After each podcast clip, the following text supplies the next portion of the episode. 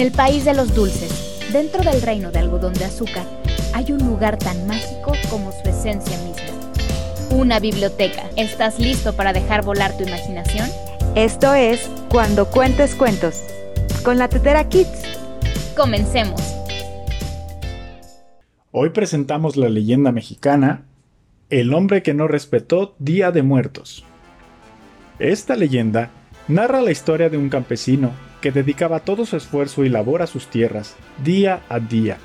Su esmero era tal que aún en la víspera del Día de Muertos decidió ir al campo a trabajar, pues consideraba que la tradición de la ofrenda no era de gran importancia.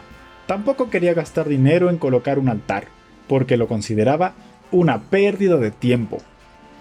Todos en el pueblo se sorprendieron con su actitud, pues se sabe que en México esta es una de las fiestas más importantes y se le guarda mucho respeto. Aún así, nadie le reprochó al respecto. Habían pasado ya algunas horas de trabajo cuando solo en su milpa comenzó a escuchar voces que le decían, Hijo, tengo hambre. Hijo, quiero comer unos tamales. Hijo, por favor, ven con nosotros. Al principio pensó que era su imaginación, pues sabía que era imposible que alguien estuviera en su parcela, ya que estaba muy alejada del pueblo. Pero su asombro se convirtió en miedo cuando comenzó a escuchar nítidamente las voces de más personas platicando entre sí. Estas voces le resultaban particularmente conocidas, y pronto se dio cuenta que eran las voces de sus familiares fallecidos que clamaban por comida. De inmediato se dirigió a su casa y le dijo a su esposa que matara un guajolote y que hiciera unos tamales y colocara un altar en su casa. La esposa enseguida comenzó con la labor, mientras él decidió tomar un descanso en su hamaca. La esposa del campesino se afanó en la ofrenda. No solo hizo los tamales, sino también otros platillos deliciosos típicos de la región.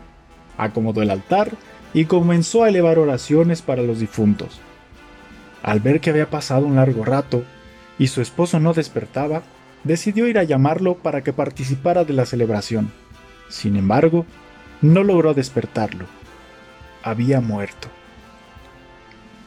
Todos en el pueblo sabían que su muerte fue consecuencia de su descuido por no respetar la tradición del Día de Muertos, y aunque al final los familiares obtuvieron su ofrenda, decidieron convertir en finado aquel que no tuvo intención de ofrecer algo a los difuntos aún sabiendo de su llegada.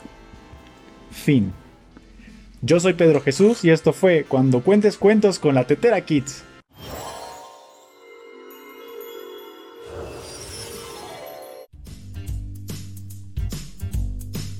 Gracias por acompañarnos.